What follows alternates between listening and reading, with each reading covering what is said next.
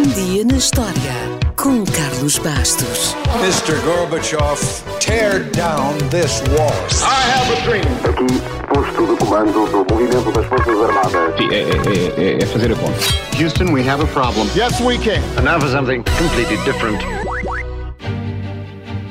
Dom Afonso Henriques teve a visão e a coragem de conquistar e de formar um país que deixou a sua dinastia e que as dinastias seguintes continuaram a governar durante quase 800 anos.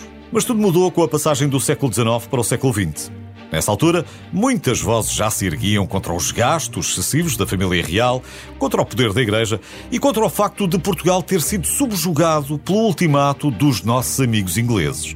O clima era de grande instabilidade política e social e o Partido Republicano soube aproveitar, apresentando-se como o único capaz de devolver ao país o prestígio perdido e colocar Portugal na senda do progresso.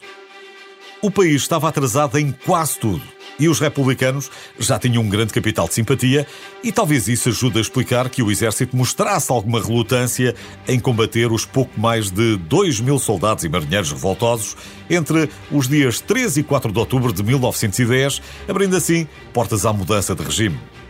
Mas na realidade, tudo começou a desenhar-se dois anos antes com o assassinato do rei e do príncipe herdeiro.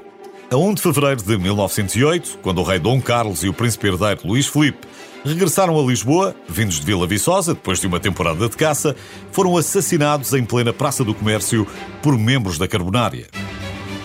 Com o regicídio, Dom Manuel II foi aclamado rei de Portugal com apenas 18 anos.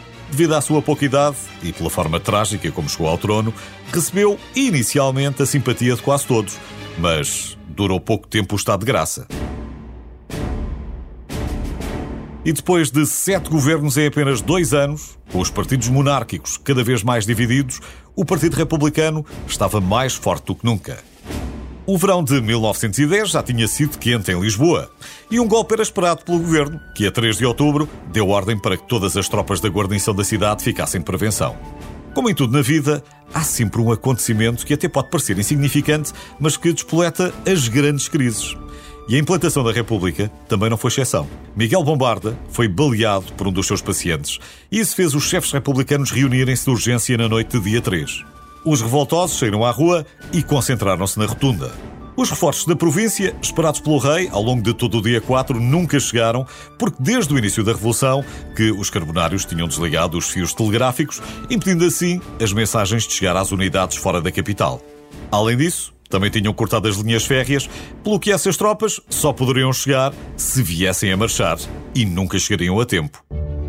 A República foi então proclamada às nove da manhã do dia seguinte, dia 5 de outubro, por José Relvas, na varanda dos Passos do Conselho de Lisboa. A revolução foi pequena, como gostamos em Portugal, e saldou-se em algumas dezenas de baixas. O número rigoroso não é conhecido, mas sabemos que até ao dia 6 de outubro tinham dado entrada na morgue 37 vítimas mortais da Revolução. Um governo provisório foi nomeado para governar a nação até ser aprovada uma nova lei fundamental. Mas entre diversas outras mudanças que foram implementadas com a República, é bom recordar que, desde logo, passámos de súbditos a cidadãos. Foram substituídos os símbolos nacionais por aqueles que têm hoje: o hino nacional, a bandeira e a moeda. Bem, a moeda já não temos, mas isso é uma revolução para o outro dia.